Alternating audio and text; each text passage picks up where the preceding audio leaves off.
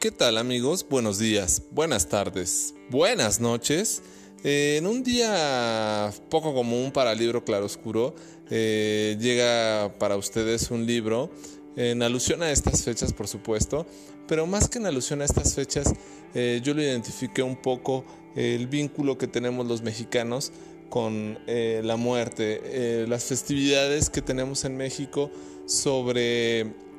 la convivencia con la muerte y el más allá y qué nos depara después de la vida terrenal. Eh, un poco así en ocasiones lo vemos como con sarcasmo, en otras ocasiones con respeto, pero sin ese temor que en muchos países se le tiene a la muerte como tal. En México se le venera, se le tributa, se le reconoce, se hacen ofrendas y por supuesto que se da un espacio para esas personas que ya no están con nosotros o que están en el inframundo, pues ahora nos puedan acompañar, por supuesto, eh, y convivir al menos por un par de días junto con nosotros. Este libro es un libro pues sí cómico, se llama eh, La tienda de los suicidas de Jean Teulé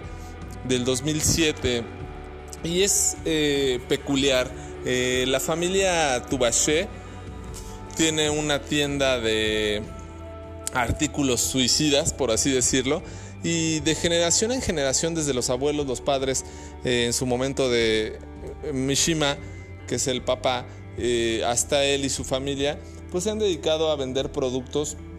que ayuden a las personas a poder salir del marasmo de su vida misma y poder conseguir ese paso terrenal a un paso más espiritual y en el cual tengan la capacidad de decir eh, ya no más con esta vida, ya no más con lo que estoy viviendo, ya no más con esto que me está afligiendo y ahora quiero intentarlo en otra parte. Parte de eso es dar el paso, el brinco y despedirse de la vida misma como la conocemos. En esta familia Tubaché, eh, Mishima el padre y Lucrez la mamá, eh, tienen tres hijos, Vincent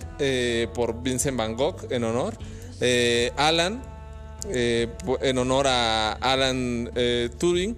y Marilyn, pues obviamente en honor a Marilyn Monroe. Eh,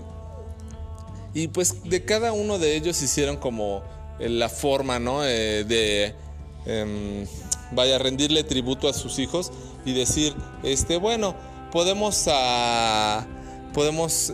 hacerte, ofrecerte el tipo de muerte de Vincent Van Gogh, cortarte una oreja, quizá darte un, este, un escopetazo, bueno, un disparo con una escopeta, o la muerte como en honor a nuestro hijo Alan, en el cual eh, pues te vendían la manzana envenenada y en, lo que tú te la comías pues tenías que pintar un cuadro donde se pudiera ver eh, realmente cómo se había eh, asesinado, ¿no? El cuadro eh, hacía un homenaje a esta manzana con la cual tú te suicidabas y bueno, era un poco este, este rito que tenían. O en el caso de Marilyn, eh, que era como la viuda negra, ¿no? Entonces, en un cumpleaños de ella decidieron regalarle eh, una tipo de saliva súper tóxica, lo cual era similar al veneno de una serpiente o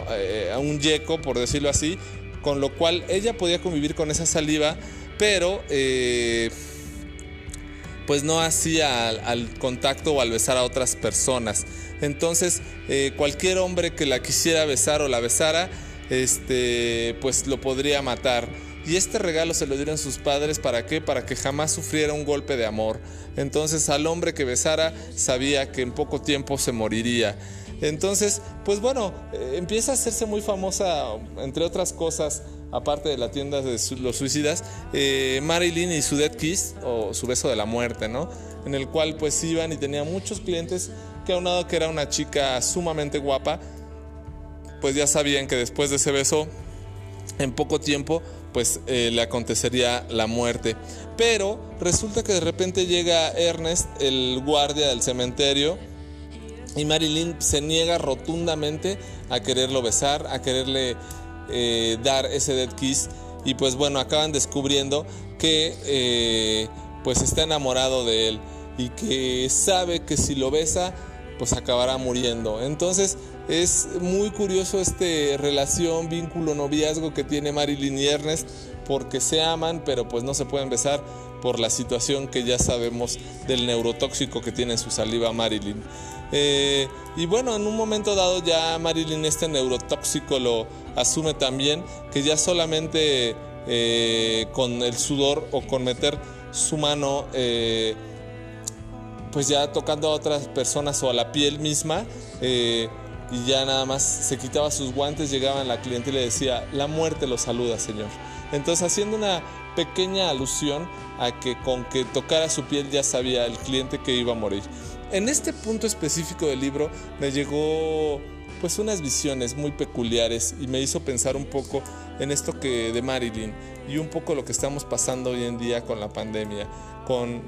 con, este coronavirus en el cual pues dejamos de protegernos, dejamos de cubrirnos o pensamos que solamente tenemos que cubrirnos porque la autoridad así nos lo impone, pero no somos conscientes de esto. O sea, eh, ¿cómo Marilyn sí puede ser consciente que sabe que ella tiene un neurotóxico en la saliva y por esa razón a las personas que ama pues no las besa para que no se mueran? ¿Cómo sabe que tiene un neurotóxico en la piel y usa guantes para no tocar a nadie que no quiera que muera? Entonces, ahora pues yo lo vinculé un poco con lo que nos pasa y un poco este Dead Kiss eh, nos está pasando a nosotros, en el cual nosotros mismos o todos podríamos ser portadores en un caso similar de un neurotóxico en potencia y lo único que tenemos que hacer es no besar a las personas que queremos, protegernos con un cubrebocas y por supuesto no tocar eh, las cosas que no queremos que se contagien la tenemos más fácil porque simplemente lavándonos nos podemos cubrir de muchas, lavándonos las manos nos podemos cubrir de muchas cosas, ¿no? Entonces algo así me vino y entonces se juntó, como dicen vulgarmente por ahí, las ganas, el, hambre y las ganas de comer, porque este libro lo, leí en, en, alusión al Día de Muertos, pero no me iba o no consideraba que me iba a tocar una apología tan cercana con Marilyn y su Dead Kiss con lo que ahora estamos pasando con el coronavirus. Bueno, en su momento eh, Alan y Vincent eh, crearon una máscara en la cual eh, ponen como un, un, espejo, un pedazo de espejo en la punta de la nariz, de forma que la gente, cuando tú te pones esa máscara, ¿no? Pero la gente que te ve, cuando te ve, se ríe de, de ellos mismos, ¿no? es una máscara, por decirlo así, de autoaceptación. Y entonces esta máscara de autoaceptación eh, pues muchas veces empieza a hacer este cambio en la mente, en la cual eh, dice, sin darse cuenta Alan y Vincent, ya no están vendiendo ese suicida o ese material suicida que vendía la tienda de los suicidios, sino más bien era una arma contra el suicidio, esta máscara con un espejo en el cual tú te autoaceptabas, con lo cual pues ya no te querías suicidar por la vida misma que tenías. Eh, en algún momento Mishima, pues un poco molesto por esta situación, le quita el falso revólver a un cliente la cuerda para ahorcarse y le indica que un mejor asesinato realmente que los que pretende con esos eh, artilugios, pues sería la autoaceptación. Entonces Mishima pues empieza a ver muy frustrado por esta situación de que su tienda de los suicidas pues ya está como perdiendo esa intención o esa idea de ayudar a la gente a dar ese paso terrenal a un paso espiritual, a un paso más allá. Eh, en su momento, perdón,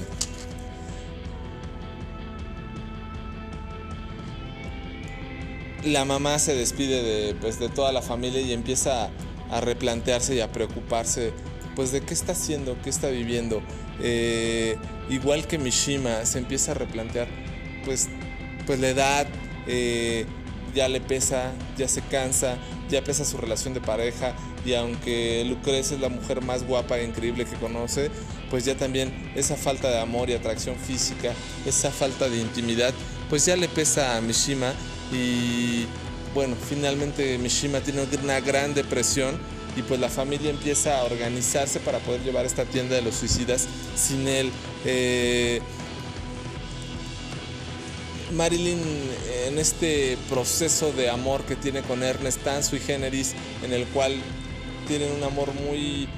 muy bonito, pero sin ningún contacto ni acercamiento, por supuesto. Y le dice, mira, Ernest me ha traído un ramo de flores, un ramo de flores de lo más original y genuino. Lo ha recolectado de todas las tumbas del cementerio en el que trabaja. Es realmente un ramo de muerte, ¿no? Entonces, eh, eh, es, muy peculiar la forma en que cuenta, eh, en este caso, Jean Toulet, estas acciones que acontecen. Y bueno,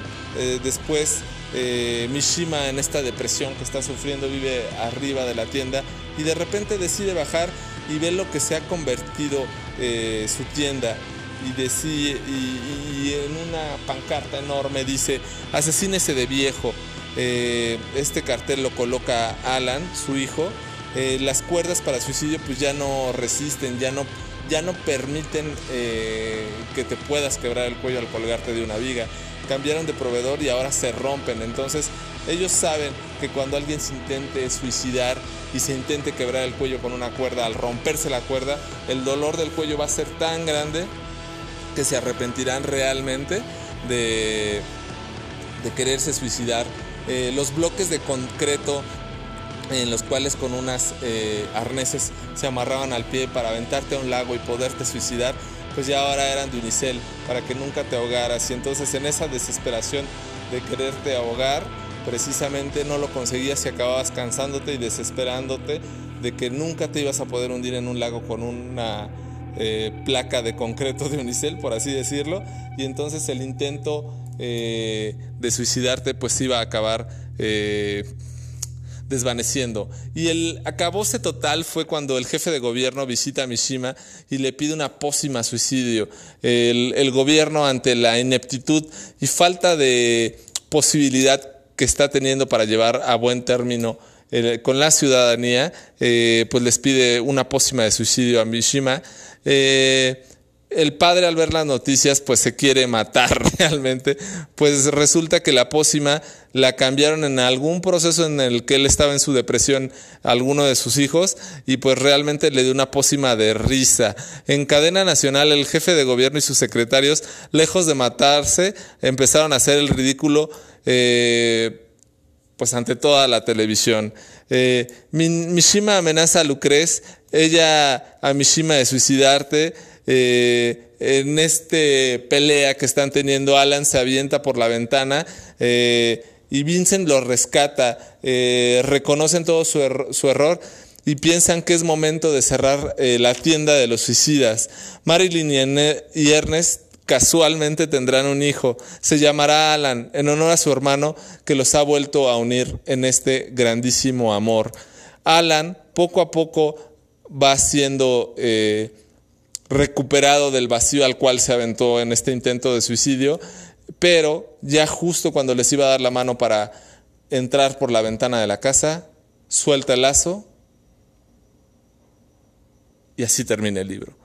Quizá cumplió con la promesa de las generaciones de la familia Tubaché, no lo sabemos, pero este divertidísimo libro, eh, La tienda de los eh, suicidas de Jean Teulé, vale mucho la pena en estas fechas. Es muy cortito, se te va de volada, eh, es muy entretenido, es una forma peculiar de ver la muerte, pero también es una forma de identificar y de saber que no tenemos todo comprado en esta vida terrenal y que muchas veces vale, como decía esta máscara de la autoaceptación, el saber lo que somos, eh, lo que hemos vivido y en lo que nos hemos ido convirtiendo. Igual que las personas que ya se han ido desafortunadamente, pues tenemos que aprender de esas cosas grandiosas que nos dejaron en vida o en su momento en memoria. Entonces, pues, pues este libro es un pequeño homenaje a todos los muertos que ya no están con nosotros, eh, a todos los que se fueron, se nos adelantaron y que nos están esperando en otra dimensión, en otro portal, en otro momento de esta